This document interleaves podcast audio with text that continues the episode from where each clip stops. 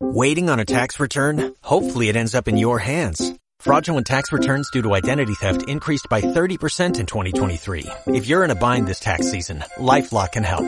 Our U.S.-based restoration specialists are experts dedicated to helping solve your identity theft issues. And all LifeLock plans are backed by the Million Dollar Protection Package. So we'll reimburse you up to the limits of your plan if you lose money due to identity theft.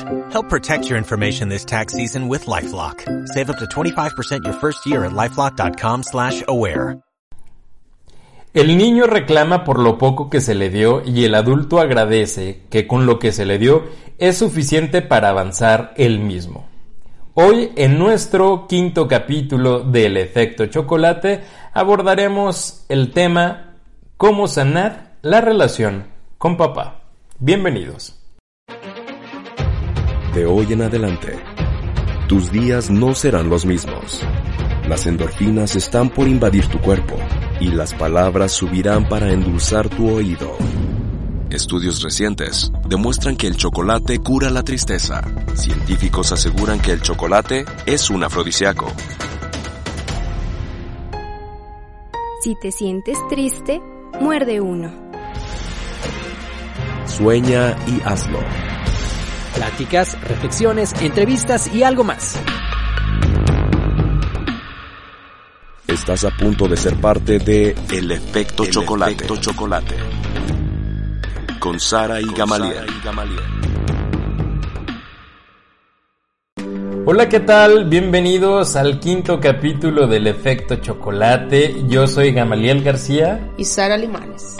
Y en esta ocasión hemos decidido abordar un tema que como ustedes ya lo escucharon en el intro, no es nada sencillo para mí. No sé para mi amiguita Sara, ¿qué tal? No, no es nada sencillo, mira, por el proceso que acabo de vivir con papá. Eh, abordar el tema de papá sigue siendo doloroso, doloroso, fuerte. Te das cuenta que, bueno, yo me di cuenta, sané muchas cosas con él, eh, resolvimos nuestra convivencia, pero duele, o sea, ahora duele su ausencia. No siento culpa, afortunadamente, porque sanamos. De hecho, tres días antes de su partida platicamos muchas horas mientras estaba con él y pero sigue siendo dolorosa su ausencia. Es dolorosa y es como lo que hablamos de, en nuestro primer capítulo. Es una ausencia que no es algo que no voy a resolver su muerte no así es.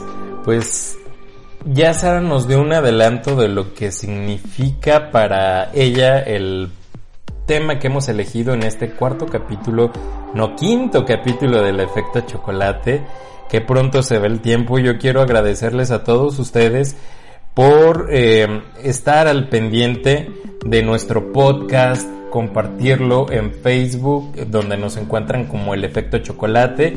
En Spotify estamos como el efecto chocolate, en iVoox también como el efecto chocolate. Y quiero agradecerle a todos los que se han conectado con nosotros a través de Spotify porque afortunadamente hemos crecido en número de seguidores y seguimos creciendo y en número de reproducciones de streamings en, en Spotify y me da muchísimo gusto y por supuesto también me da muchísimo gusto que nuestra gente de Facebook esté atenta con nosotros aun y cuando se nos vaya la luz. Sí, muy agradecidos porque eh, siguen subiendo también las reproducciones de los otros capítulos y está padre, ¿no? Está padre que la gente se identifique, hemos tenido buenos comentarios, eh, nos piden que sean más largos los, los podcasts, que sean, pero la verdad se van a cansar y nos vamos a cansar y no tiene caso que, que, que después metamos ya paja en, en los temas. Creo que somos precisos, macizos y concisos. A lo que vamos. A lo que te truje chencha y arrancamos. En el primer capítulo del efecto chocolate abordamos cómo fue la relación con nuestra mamá de cierta forma y eh, nos faltó obviamente ahondar más en ello pero también hablábamos pues de una situación muy dolorosa para ti y para mí que fue la, ausencia de mamá a través de su trascendencia. Y empezamos ese tema eh, ubicando quién era la mamá o qué significaba la mamá en la vida de una persona. Entonces yo quiero arrancar preguntándote el día de hoy, ¿qué significa papá en la vida de una persona, en el núcleo familiar y cómo trasciende la figura paterna hacia nuestra adultez? Mira, como yo lo he entendido a través de las diferentes disciplinas que hemos experimentado, papá es proveedor. Papá está relacionado con, fíjate, decimos Padre Dios, por ejemplo. Y, y, quieres estar bien en una relación con Dios, los que creemos en Dios, en un ser supremo, pero lo visualizamos como esa parte masculina, o sea, un, una energía masculina. ¿Sí? Así no lo enseñaron. Entonces, si no estás bien con tu papá terrenal, ¿tú crees que vas a estar bien con papá Dios? Entonces, hay que... Y viceversa. Y viceversa. Si no estás bien con el Padre Celestial, o como le quieres llamar, vas a estar bien con tu papá terrenal. Es, es un reflejo. Eh, bien dice, ¿no? El, uno de los libros eh, dice, como es arriba es abajo. Entonces, si no estás bien abajo, no vas a estar bien arriba. Papá, ¿qué significa? Proveer. ¿Qué es proveer? Dinero. ¿Estás mal con papá y cómo te va con la lana? Es la abundancia. Sí. Entonces, es, eh, ¿qué tan generador de, de dinero eres? ¿Cómo lo generas? ¿Cómo es tu relación con papá? A mí me pasó muchas veces, ¿eh? Que estaba bien con mi papá y llevábamos buena relación y en verdad yo era muy fluida en el dinero. Y mamá es la administración. O sea, ¿cómo está tu relación con mamá? Y ahí es cómo me administro yo con el dinero, porque eso es lo que aprendimos en casa. Sí, tú lo decías hace un momento, ¿no? Eh, o, más bien eh, en el primer podcast que tuvimos.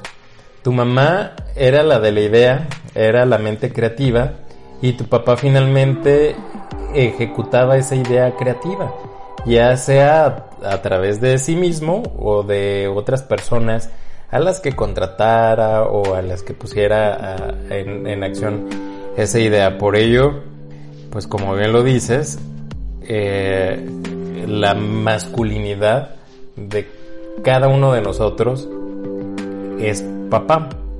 La feminidad es mamá. Entonces, si tienes, si, si has tenido alguna bronca con tu parte masculina, con esa masculinidad que es parte de tu dualidad divina, pues es porque en determinado momento tuviste problemas con la imagen paterna. Sí, y, fíjate, físicamente lo representa nuestra, nuestra, mm, nuestra parte derecha del cuerpo y, y, el cuerpo es muy sabio, nuestro inconsciente nos controla bien tremendo. De repente te golpeas la mano derecha y, ay cabrón, ¿qué pasó? No, mi caso, ¿eh? yo me expreso así. Entonces, analizo a ver qué traigo con los hombres, ¿no? ¿Qué traigo con papá? Y, por ejemplo, estos días ha sido para mí un poquito complicado porque trabajo y mi patrón es un hombre, bueno, es una pareja de socios. Pero con quién tienen más contactos con, el hombre. Con el hombre. Y de repente así hemos chocado muy fuerte y a ese cabrón lo amo como mi amigo que es. Pero yo decía, a ver, me estoy peleando con él o es con mi papá. ¿Qué no resolví? Con mi papá. Que este cabrón viene porque nos peleamos a final de cuentas por lo mismo, ¿no? Mi mamá cuando trasciende deja una tienda, mi papá se queda de administrador, pero yo le ayudaba al inicio. Y al, llegó un punto en donde mi papá nos peleamos tan fuerte recién la muerte de mi mamá que le gritó así, pero muy, muy enojada. Le digo, ya cabrón, me tienes hasta la madre y no puede ser posible que no entiendas que yo soy tu hija, no tu esposa. Entonces, esa parte la experimenté hace unos días, me gritoneé con mi jefe y yo dije, a ver, ¿le reclamo a él o le reclamo a mi papá? Sí, realmente eh, quedó resuelta esa parte con mi papá. Y son de los detalles que si no resolvemos la carencia del afecto de papá, ¿cómo andas con tu economía? ¿cómo andas? Y no te lo digo que porque culpes a tu papá, ¿eh? No, no, no, no, no. Pero inconscientemente así aprende, aprendemos. Inconscientemente así accionamos. Papá relacionado al dinero, fluido al dinero. ¿Cómo estás con, con el dinero? Sí, ahorita hablabas de que nuestro cuerpo mm, manifiesta lo que el, el sentir esconde. Y precisamente escogimos este tema para trabajar la figura paterna porque ya tú ahorita nos platicabas esta situación que, que acontece en tu trabajo, pero yo la semana antepasada comencé a sentir un malestar en la parte derecha de la espalda que me trajo muchísimas complicaciones, etcétera. Y me di cuenta que justo el día de mi cumpleaños tuve una leve discusión con mi papá. Y te dije, Sara, ¿sabes qué? Eh, traigo esta bronca de salud. Me dijiste es del lado derecho. Es papá. Es tu figura masculina. ¿Con quién de ellos tuviste bronca? la neta, la neta, pues fue con mi papá.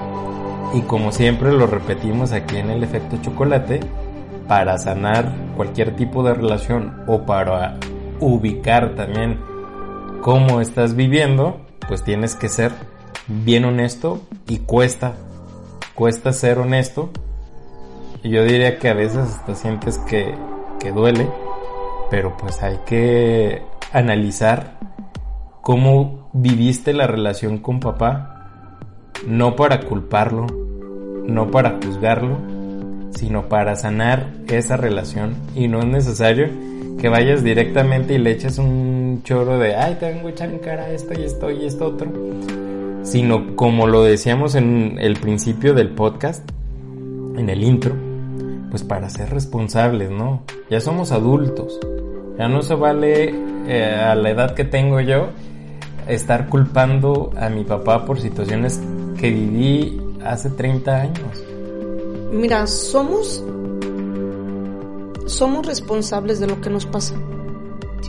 Por eso es que nosotros trabajamos constantemente en todo esto. Yo no puedo culpar al clima, no puedo culpar a la situación que vive el país, a, nuestro presidente. A que se fue la luz. Sí, a que se fue la luz. No, no, no, es, a ver, eh, es yo que tengo que aprender de esta situación. Papá y mamá me dieron a mí hasta donde pudieron y con el recurso que tenían, no nada más el recurso económico, es el recurso emocional, el recurso intelectual, el recurso... Era lo que tenían. Ya es mi problema quedarme ahí en la victimización o decir, a ver, sí, mi, mi, mi papá y mi mamá me enseñaron eh, que se podía hasta esta línea, ¿no? Hasta este escalón. De mí depende seguir avanzando. De mí depende es salir del hoyo y no puedo. En verdad, yo conozco a Alexa, es una de esas, ¿no? Que, que hasta la fecha sigue llorando. Alexa es la que se deja de ir como gorda en todo sí, O sea, sigue sigue en ese en ese drama, ¿no? Y culpando lo mismo y escuchas la misma historia y la misma historia y dices, "Ah, cabrón, entonces vieja sesentona y no y no, ha sanado." Entonces, ¿por qué? Porque es más fácil seguir culpando lo que mamá y papá no te dieron, lo que papá no te dio, lo que papá no estuvo, lo que papá papá papá papá ¿Y, ¿Y cuándo vas a hacerte responsable de que ya estás grandecito, grandecita, y tú vas a tomar las riendas de tu vida? Exactamente. Una cosa es responsabilizarte de lo que vives y otra muy diferente en ese proceso de sanación hacer una introspección de lo que has vivido para no repetir lo que viviste. Bien dicen por ahí, el que no conoce su historia está condenado a repetirla. Y yo te decía el, día que, te llamé, que te dije, ¿sabes qué? Estoy sintiendo este dolor, es en tal parte, es papá, tuve una discusión con él. Y llorando, a lo mejor eh, no era una llamada telefónica, pero yo llorando te escribías. Eh, crecí convirtiéndome en el protector de, de mi mamá. Yo creo que por eso soy abogado, porque no me gustaban las injusticias que yo sentía que vivía mi mamá eh, ante su entorno familiar, eh, político, o sea, con su familia política. E invariablemente veía a mi papá como un rival por el amor de mi mamá. Y comenzábamos a pelear. Yo comenzaba a pelear, a defender a mi mamá. Y por tanto me costaba verlo como una figura de autoridad en mi vida. Y debo confesar que vivía una dualidad eh, terrible porque a pesar de ello y tal vez por la falta de tiempo de mi papá conmigo, mi papá, una forma que siento que tenía para tratar de, ganarme es que a todo me decía que sí. Entonces empezó a consentirme mucho y a, sobre, a sobreprotegerme y yo decía, ya le gané. Ya le gané a él porque hace todo lo que yo quiero. Pero cuando se trataba de mi mamá, no hacía lo que yo quería y yo me peleaba con, mi papá como si fuera un adulto. O sea, yo era un, niño con mentalidad de, de adulto. Sin embargo, creo que él era más dependiente de mi mamá que yo de mi mamá. Y mi mamá era más su mamá de él porque todo le resolvía. Y yo trataba de ser entonces un superhéroe para mi mamá. O sea, no, no tiene mi mamá una figura así masculina fuerte. Pues entonces yo le resuelvo todo. Y entonces cuando ella trasciende, me cayó el 20, te lo dije con un biodescodificador. Mi papá parecía el huérfano y yo parecía el viudo. Y luego pasa que mi papá al mes que trasciende mi mamá en ese afán de no sentirse solo, se va a vivir con otra mujer y yo sentía mis 20 años que, me había abandonado. Entonces luego anduve huyendo del amor y de personas porque no quería que me abandonaran. Me ha costado, tú sabes, no cuánto, ir sanando esa relación con mi papá. Hemos ido al psicólogo, hemos ido a talleres, hemos ido a cursos de autoconocimiento y lo que sí le debo de agradecer es que a pesar de todo él ha estado dispuesto también a ir sanando esa, esa relación. Es una relación complicada, lo amo porque me ha aceptado tal y como soy, y él me enseñó mucho a soñar y eso le, le agradeceré por siempre. Y me apoya en todas mis locuras, tanto así que ahorita está aquí eh, apoyándonos con unos temas del podcast. Y aunque mi mamá ya no está físicamente aquí, no quiero perder a mi papá. Simple y sencillamente porque pensamos diferente o porque hemos tenido diferencias por cuestiones del pasado, eso ya pasó, ya sucedió y no lo voy a ir culpando por mis decisiones de adulto.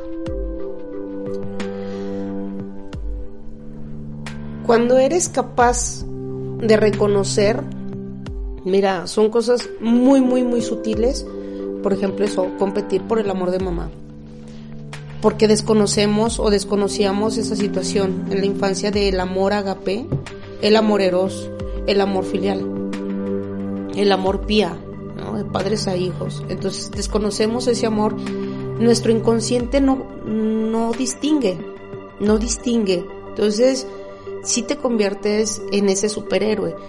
Yo con mi mamá inconscientemente fue también pelear por el amor de mi papá.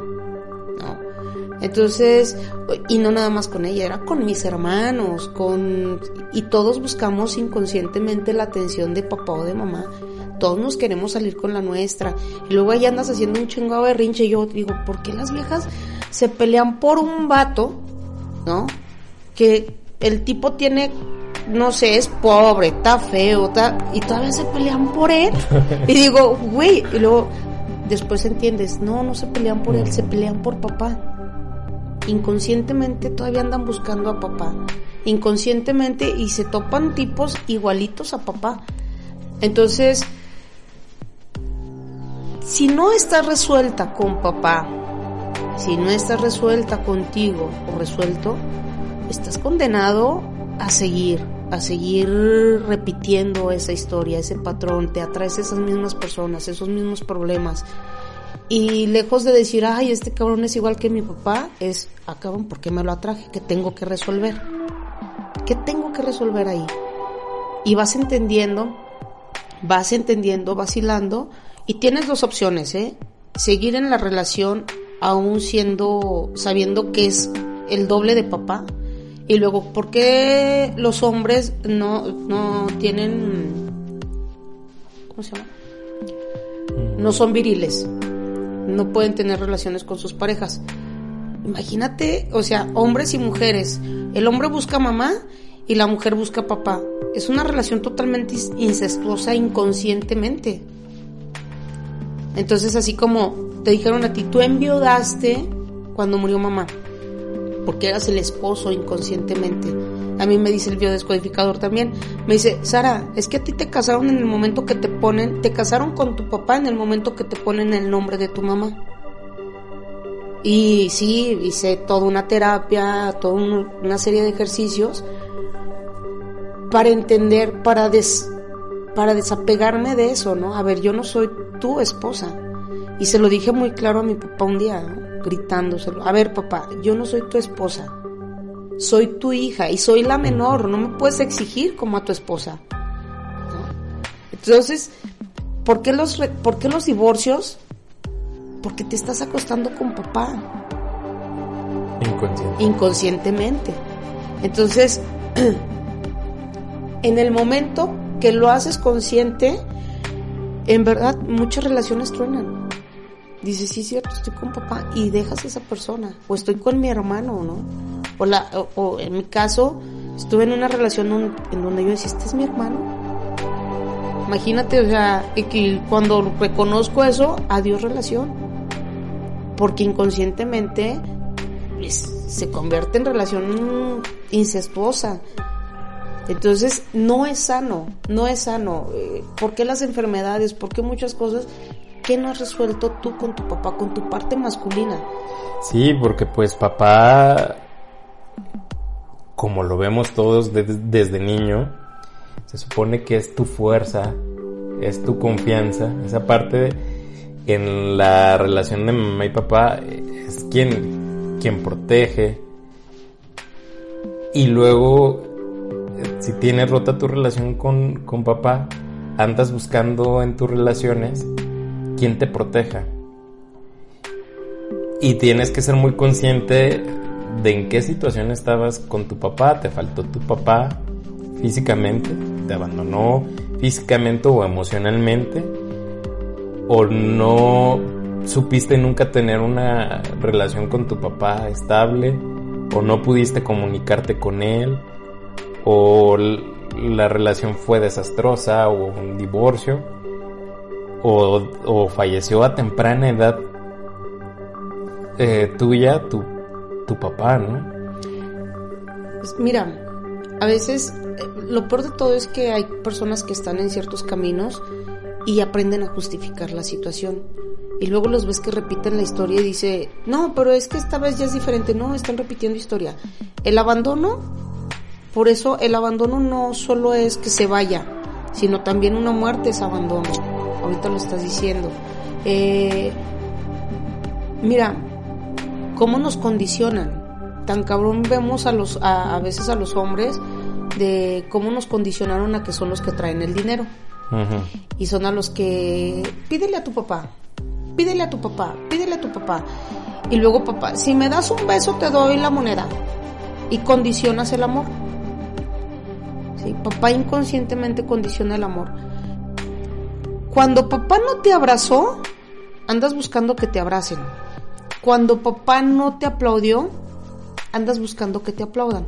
Entonces, hay hombres muy inteligentes y mujeres también que conocen esa parte de las personas, lo vulnerable que pueden ser con ciertos temas, ¿sí? Y se convierten en manipuladores ah, mira, esta no tuvo papá, ah, bueno, déjala papacho tantito y aunque le ponga el cuerno, ahí va a seguir. Aunque la maltrate, ahí va a seguir. Y yo, mi pregunta es para los que nos escuchan. Cuestiona tu relación con tu pareja masculina. Sí, porque si, si tuviste un padre ausente, entonces en determinado momento de tu vida, o a lo mejor no, eh, tuviste la necesidad de una pareja masculina y con un miedo terrible al abandono. Yo lo decía ahorita, yo tenía un miedo terrible a que me abandonaran. Entonces, como no quería que me abandonaran, pues yo era el primero que abandonaba. Decía, no, yo no voy a sentir el abandono, entonces yo voy a abandonar en la relación de pareja. Porque se siente bien culero, perdón la expresión, que tu papá te, te abandone. Pero en el momento en que yo hice consciente que la relación más grande que tenía que sanar en mi vida era la de mi papá y no con mi mamá, porque yo trabajaba a ojos cerrados y decía, no, es que lo más fuerte que tuve en mi vida fue la muerte de mi mamá y mi mamá y mi mamá y mi mamá y en el momento en que me cayó el 20 y dije, no, no, no es cierto, o sea, mis problemas devienen de la relación tan dual, tan conflictiva y a veces también tan llena de amor que tuve con mi papá, pero en donde yo, como lo decía hace un momento, batallé muchísimo para verlo como una figura de autoridad, porque el papá también es una figura de autoridad.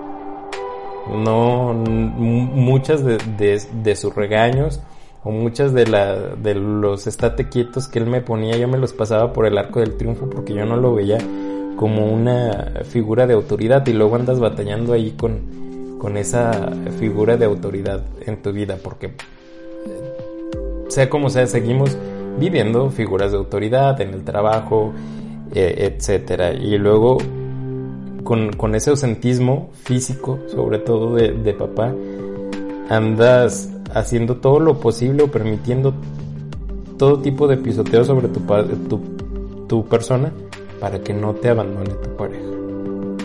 O en el ausente, en el papá ausente emocional, eh, ves a, a personas exitosas en diversas áreas, pero con relaciones amorosas desastrosas.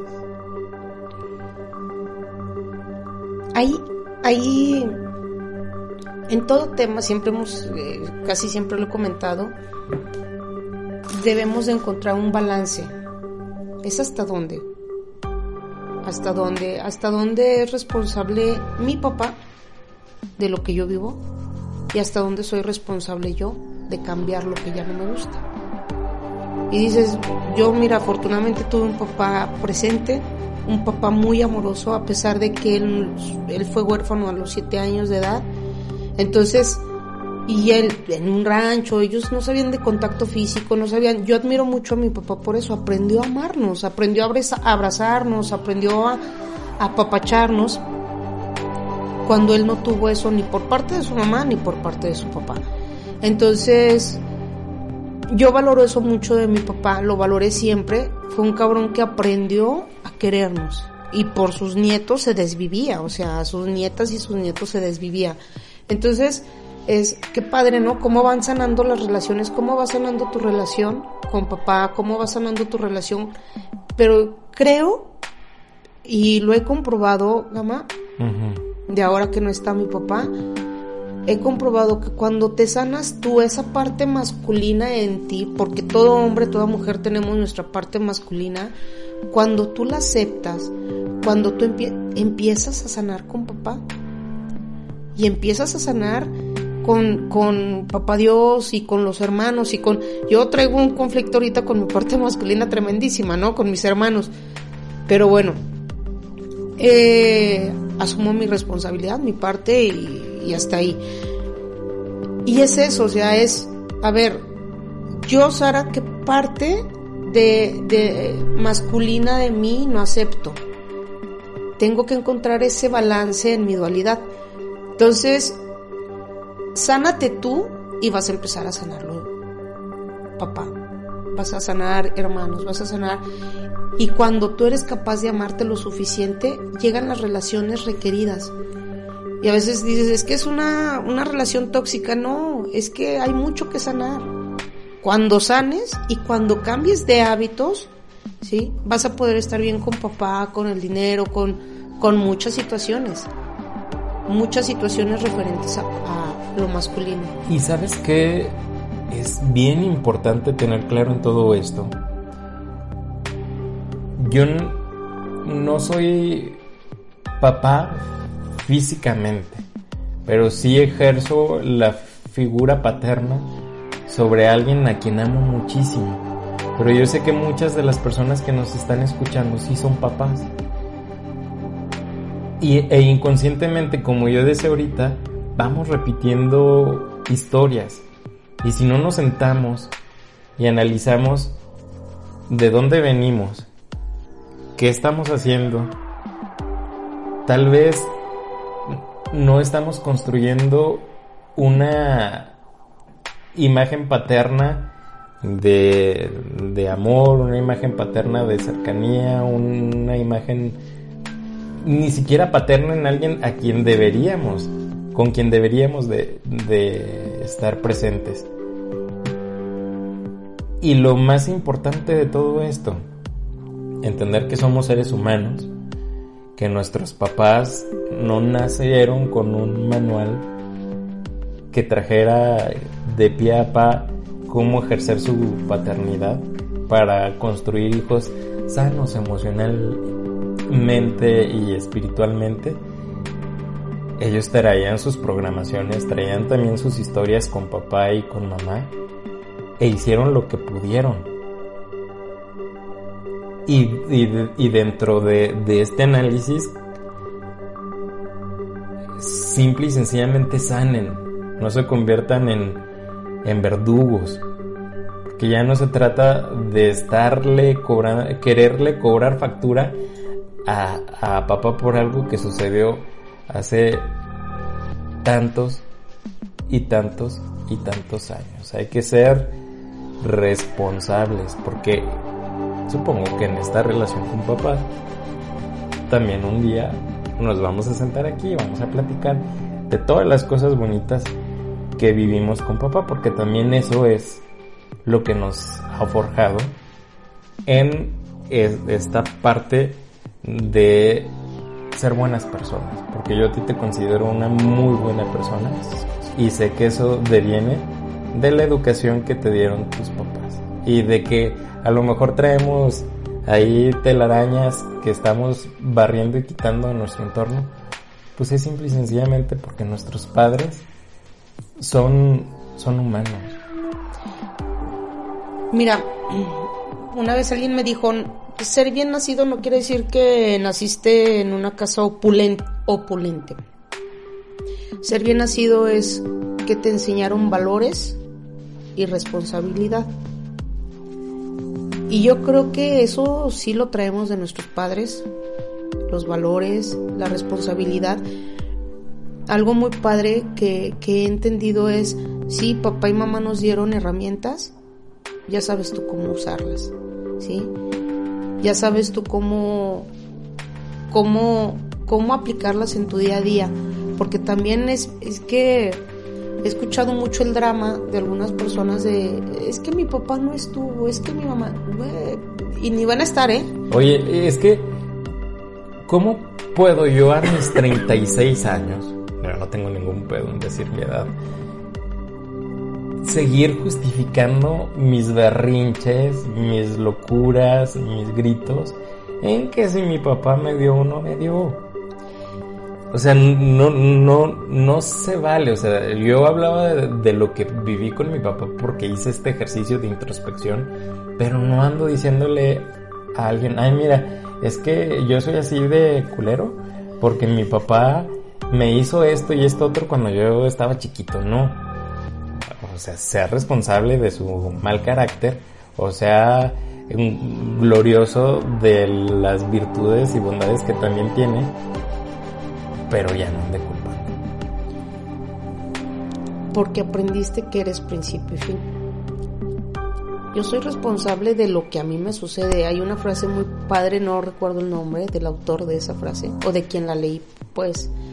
Dice, no es tu culpa nacer pobre, pero sí morir pobre. ¿Y a qué me refiero con ello? No es por el dinero, es, no es tu culpa haber nacido donde naciste. Esa no es tu culpa. Así tenía que ser. ¿Sí? Una decisión, si quieres, tuya, de Dios, del universo, ahí tenías que llegar. Pero tu responsabilidad es mejorar tu entorno e irte. ¿Sí? Cuando te vayas, dejar un mejor entorno. Pero también una vez me dijo alguien, tú, eh, este, ¿cómo se llama? Farol de la calle y obscuridad de tu casa. Le digo, no, es que cuando llego a mi casa me, me apagan a madrazos, ¿no? Entonces, por eso soy farol de la calle. Y yo a mi papá, porque mi papá y mi, y mi mamá eh, es con hechos, o sea, ellos era, demuéstrales con hechos. Honra tu palabra, o sea, demuéstrales con hechos. Porque ellos eran así. Mi papá era súper puntual, es algo que todavía no le aprendí. Y, Ay, el mío también. Entonces adelantaba el reloj para que me levantara temprano a la escuela. Yo era el primero en todas las fiestas. Antes ya estaban meseros poniendo las mesas y yo ya estaba en la fiesta. Y, amigos, si les desespera mi puntualidad, es porque mi papá me inculcó a ser puntual. Entonces, son de las cosas que dices, también hay cosas bonitas. ¿Qué tengo que sanar? ¿Sabes qué? Porque mi papá era, vamos a ir a no sé dónde, los quiero a las 7 de la mañana listos en domingo. O sea, decías, uy. Y si alguien llegaba a las 7.1 o así un minuto después, él cancelaba la salida así de colérico era. Entonces, yo no puedo andar diciendo por la vida, ay, no, es que ser puntual me reacciona. Un güey decía, el trabajo me reacciona. No, eres huevón, güey. O sea, ¿sabes? Yo no puedo decir, ay, es que ser puntual me reacciona porque mi papá era así. No, eres impuntual, eres floja. O sea, para no ser puntual eso hay una gran diferencia. A ver, me reacciona porque mi papá era así, entonces tengo que resolver. No, es que es muy fácil andar diciendo, ah, soy infiel porque mi papá fue infiel. Soy golpeador porque mi papá fue... No, así me educaron. No, cabrón. A ver, cambie sus hábitos. Y ya sabe que, que no le gusta porque usted también lo hace. Sí, y, y yo leía una frase que iba más o menos mm, así de... de no eres responsable de no haber nacido en un hogar feliz. Pero si eres responsable de que tus hijos nazcan en un hogar feliz. Sana tu relación con papá para que puedas ejercer esa figura paterna o esa masculinidad en tu vida y que puedas ser abundante, proveedor, fuerte, eh, otorgar confianza a los que te rodean, pero sobre todo a ti mismo. Y si ahorita ya no está papá en, en tu vida, pues tampoco es válido estar culpando esa ausencia de papá y hasta ya en su ausencia física estarlo lacerando. pues date el apapacho, date la protección, date esa fortaleza tú solo dijo el sabio de Perón, yo soy mi padre, yo soy mi madre, y lo que no me pudieron dar ellos, me lo doy yo. Dejemos de andarle cobrando a otros esa ausencia de papá, esa carencia de papá, dejemos de cobrársela a otros. Empieza por ti a dártelo tú, sana tu parte masculina, sana tu relación contigo misma, contigo mismo. Y cuando sanes esa relación, yo antes sí veía gente fea y ahorita digo, pues ya no hay, o sea, entiendes que todos vivimos un proceso. Es momento de que nos hagamos responsables. Papá me dio hasta donde pudo, me enseñó hasta donde pudo, compartió conmigo hasta donde pudo, porque era lo que había. Ese era su nivel de conciencia. No la regó, no tuvo aciertos, solamente fue papá. Y yo creo que la mayoría de los papás, yo creo, porque el mío fue buena onda, todo lo que nos dan es por nuestro bien, porque creen que es nuestro bien. Entonces, si no lo juzgues, pero analízate. Analízate y qué tipo de...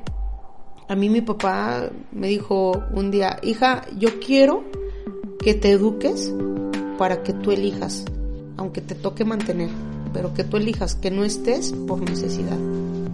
Y es cierto, eh, muchas veces la gente, a mí, yo no ando buscando el cariño de, de otras personas. Mi papá y yo veíamos las caricaturas juntos. Y con mi papá tuve una muy buena relación. Fue muy buena hasta la adolescencia en donde yo brinqué, o sea, yo sí me brinqué las trancas, ¿no? Y rompí muchas cosas con mi papá, muchas cosas bonitas. Y lo que haya hecho él y mi mamá, entre ellos como pareja, no me corresponde juzgarlo. No soy nadie para juzgar sus comportamientos, sus actitudes como pareja. Ellos nunca se pelearon frente a mí. Si se peleaban, yo no me di cuenta, jamás se faltaban al respeto frente a mí. Entonces son de las cosas que yo le agradezco a mi papá, porque no, eso me educó, eso me enseñó a no permitir que cualquier patán en mi vida se me acerque. Y me educó a tal grado que también me enseñó a elegir las amistades, los hombres en mi vida. Toda la persona que me rodea, en verdad, yo que tenía que sanar en esto, en, en, en este podcast, creo que la ausencia de papá, pero de ahora que murió, o sea, de ahora, y sí soy consciente que en la infancia nos casaron, pues como quien dice inconscientemente. Pero es que si, si lo permites, ese sería tema para otro podcast. Sí. La ausencia de papá cuando, tu papá trasciende. Sí, sí. Pero es, yo estoy consciente de que en la vida terrenal de tu papá tú hiciste todo lo posible por sanar la relación con él. ¿Cómo sanar la relación con papá? Lo decíamos durante todo el podcast. Sé honesto, analiza lo que viviste, no juzgues a tu papá, no lo juzgues, o sea, es simple y sencillamente para que para que sanes. Perdónalo. Perdona, perdona a tu papá por lo que creas que, te faltó, que te faltó y, y agradece. Agradecele, porque ahorita como decíamos tú y yo, sí, hubo cosas negativas, pero también hubo muchas cosas positivas. Yo a mi papá le tengo que agradecer que siempre nos impulsó a soñar, a que nuestros sueños no parecieran chiquitos, a que si yo quería soñar que voy a ser presidente de la República, lo puedo lograr. Que si a mí me gustaba y me gusta cantar, puedo cantar. Que si quiero ser, quería ser el abanderado en la escuela, lo podía lograr. Entonces mi papá me, me enseñó que los sueños se hacen realidad. Agradecele, agradecele a tu papá. Hoy es un buen día para agradecer. Hoy es un buen día para hacer conciencia de que nos fue bien con, con los papás. nos fue bien y creo que criaron efectivamente buenos hijos. Buenos hijos. Yo te veo grande, exitoso y, y lo veo manifestado. O sea, no te lo digo de, de dientes para afuera. O sea, te, tú con hechos me honras. Frente a mí honras tu palabra con tus hechos y, esa parte masculina la honro en ti. Te honro, te agradezco y bendigo tu vida y tu andar. Sabes que te amo. Yo también te amo mucho. Gracias por tu tiempo, gracias por tu compartir, gracias por ser parte de este proyecto tan hermoso en el que podemos estar haciendo una transmisión en vivo en Facebook. Se nos va la luz y aún así decimos, continuamos. Porque de esto se trata, de continuar pese a que eh, tengas o no tengas tales herramientas para seguir adelante, pues construyetelas tú mismo. Construyetelas tú mismo. Y gran parte de que no nos hubiésemos apachurrado en esa transmisión, búsquenla ahí en Facebook. Eh, muy romántica, prácticamente este, a oscuras fue porque hubo alguien que nos enseñó de niños a no tenerle miedo a la oscuridad. Y en mi caso fue mi papá. Efectivamente. Pues hemos llegado al final del efecto chocolate. Gracias por estar con nosotros. Gracias por seguirnos en todas nuestras redes sociales y participen de todas las dinámicas que en Facebook estamos implementando. Recuerden eh, que eh, estamos diariamente subiendo contenido a nuestra página de Facebook, que estamos subiendo cada 15 días nuestro podcast a Spotify, a Facebook y próximamente a YouTube. Y gracias, gracias, gracias a ustedes por escucharnos. Muchas gracias por su acompañamiento, gracias por sanar junto con nosotros, porque no hay coincidencias, no hay casualidades y por algo estamos aquí. Así Muchas es. gracias, gracias. Dios nos bendice a todos. Y vámonos por un chocolatito. Vamos por El efecto efecto chocolate. Hasta la próxima. Hasta la próxima. De hoy en adelante, tus días no serán los mismos. Las endorfinas están por invadir tu cuerpo y las palabras subirán para endulzar tu oído. Estudios recientes demuestran que el chocolate cura la tristeza. Científicos aseguran que el chocolate es un afrodisíaco. Si te sientes triste, muerde uno. Sueña y hazlo. Pláticas, reflexiones, entrevistas y algo más. Hoy fuiste parte de El Efecto Chocolate.